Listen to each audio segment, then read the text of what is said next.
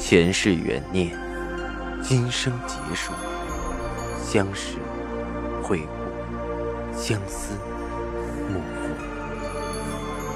忘川河畔苦等，三生石前许愿，浮华落尽，只余情深入。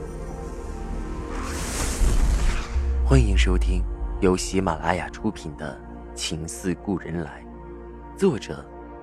文安初心忆故人，蒋波，魅影，明月照经纶，木千林。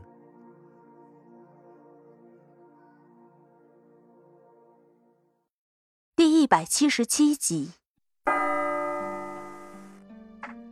赵老太太看着赵世南的情形，心痛不已。她不知道自己做了什么孽，一辈子为儿子操碎了心。到最后，一个乱世游刃有余的豪情男儿，却变成了如今这副沉醉不起的瘫样。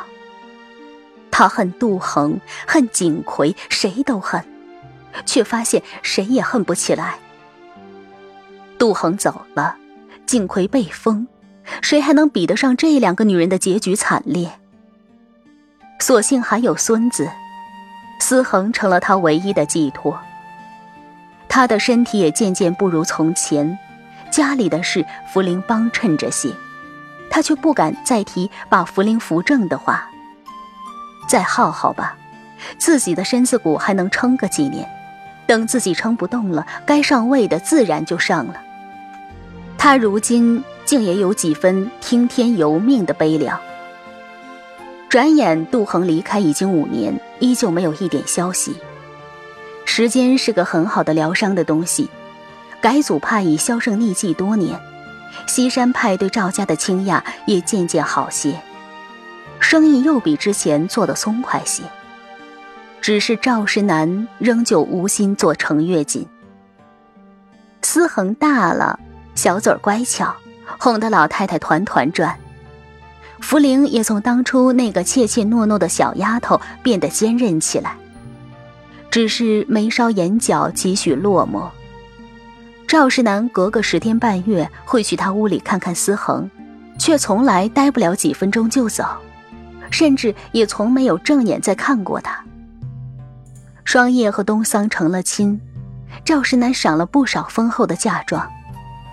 成亲的前天，赵世南把双叶和东桑一起叫到房里，缓缓说着：“你二人都是赵家家生的仆。”东桑跟了我多年，双叶先服侍了恒儿，又服侍了我。说到杜恒，赵世南依然声音有些微颤，过了很久才平息，说道：“如今你们好事已尽，我的礼是做嫁妆，不是聘礼。东桑，你可明白？”东桑比前几年沉稳了些，点头应着：“明白。”赵世南此刻代表的不是自己，是杜恒，是双叶的娘家人。想起杜恒，东桑的眼圈红红的，看着赵世南说道：“我会好好对待双叶，不辜负您和少奶奶。”他有些说不下去。双叶冷了多年的脸在那天终于开解。他从北平回来就认定了东桑，家里也几番催促成亲，可他心里……总觉得杜恒会回来的，这个家有了杜恒，双叶才觉得有些人情味儿。可他一直没有等到。后来东桑的爹去了，守丧三年，一拖就到了现在，都年岁不小了，可杜恒还没有回来，这是双叶心里的遗憾。双叶抹着眼泪说道：“要是少奶奶还在。”多好！说着，不顾东桑扯他的衣服，大哭起来。赵世南的心像被扯碎一般，挥手让双叶和东桑出去。彻夜未眠，时间带走了许多东西，可唯独杜恒的一颦一笑，反而渐渐清晰，清晰的到了头，却又变得模糊。他很懊悔。当年答应带着杜恒去照张照片的，可是一直忙来忙去，到最后也没能把相照了。如果有张相片，他也不用煎熬的心伤。他要补给杜恒的太多了，不知道这辈子还有没有机会。双叶出嫁了，赵世南给她办了十里红妆的嫁妆。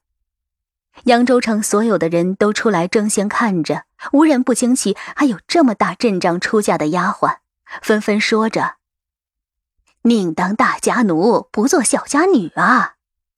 赵家连丫头出嫁都是这阵势。”赵世南看着长长的宋家队伍，有些落寞。多年前，有个小小的女孩，也曾带着满头的珠翠。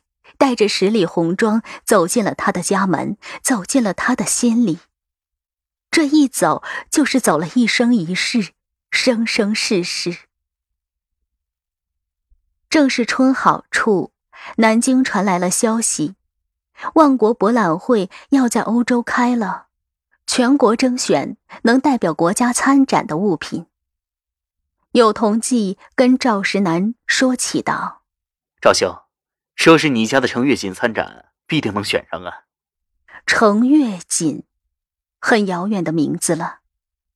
赵世南淡淡的摇头，不去了。为什么？机会难得啊，赵兄。从前国内就有生丝在巴拿马的万国博览会拿过金奖，国家如今能拿出手的，也就是丝绸、茶叶、瓷器这些。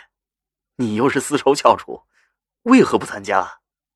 那人满是惊讶。虽说业内同济都知道这几年赵世南无心生意，只当是改组派败北的一时权且之计。如今西山派改组派争斗的硝烟早已烟消云散，也是时候东山再起了。当年意气风发的赵世南怎么可能全无斗志？赵世南的思绪却像飘在很远之外似的，不着边际。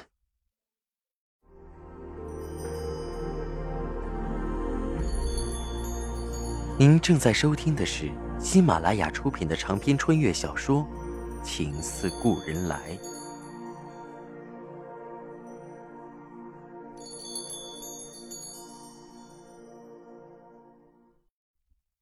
人生的起起落落，他已经识遍。如今他看来什么都没意思。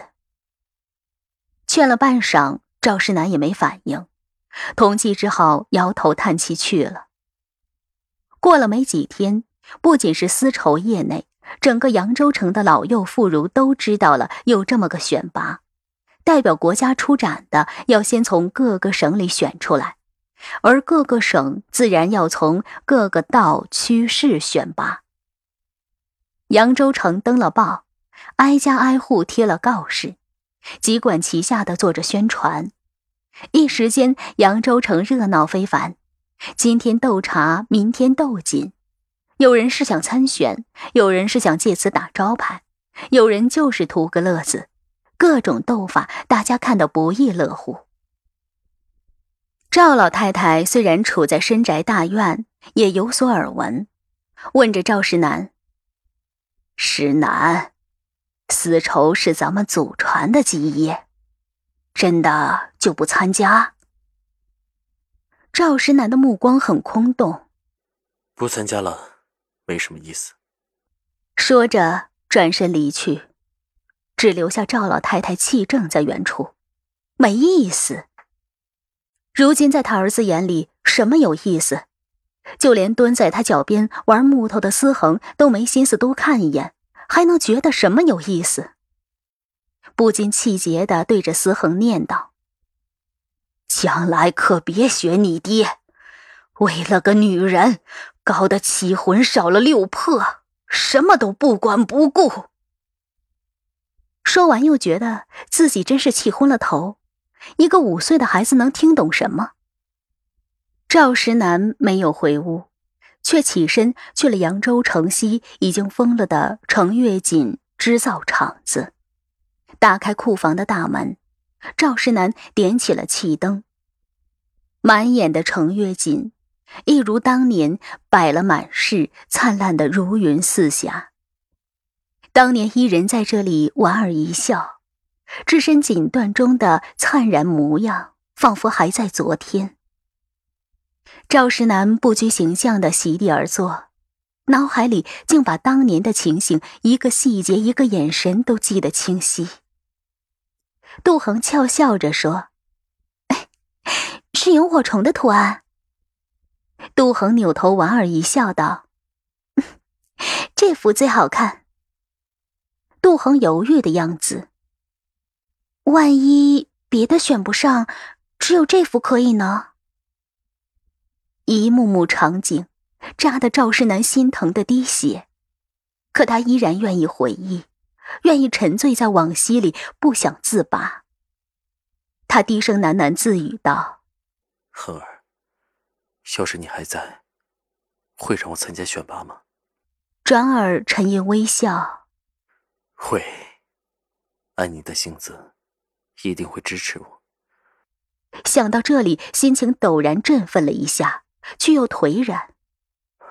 可你不在了，我就算赢了，演给谁看？有什么意思？赵世南不知在地上坐了多久，纵然是春天，直到夜风吹得后脊发凉，赵世南才像苏醒的木桩子似的起身，默默的把气灯关了。